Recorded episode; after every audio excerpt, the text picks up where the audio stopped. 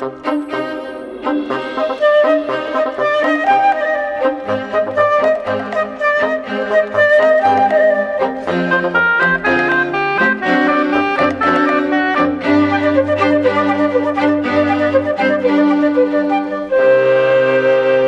pergunta é considerada a base da teoria evolutiva. A investigação neste campo é interdisciplinar e todos os dias se dão passos em direção à resposta. Apesar das dúvidas, sabemos que há fenómenos que influenciam a diversidade. Isabel Gordo, investigadora no Instituto Gulbenkian de Ciência, afirma que esta é uma questão fundamental e que tem dois níveis: diversidade entre espécies e diversidade dentro da mesma espécie.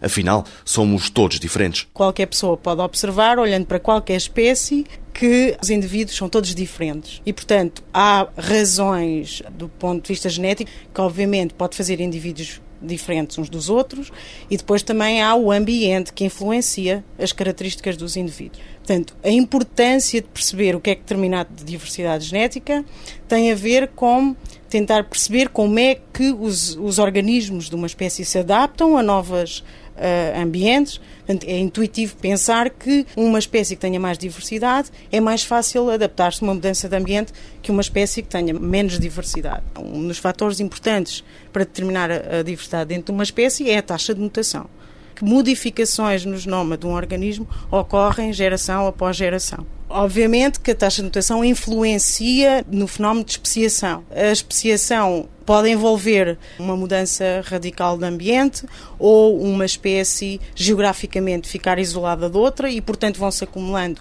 modificações independentemente e depois, se as espécies se voltam a encontrar, os indivíduos já não gostam uns dos outros, por assim dizer. Portanto, não se cruzam e então temos duas espécies separadas.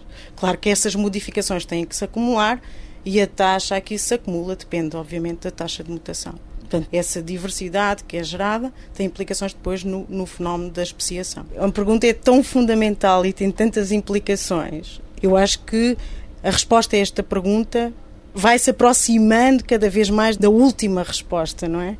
Mas acho que isto é um percurso longo, porque a pergunta é mesmo muito fundamental. Amanhã, no 125 Perguntas sobre Ciência, Quasares.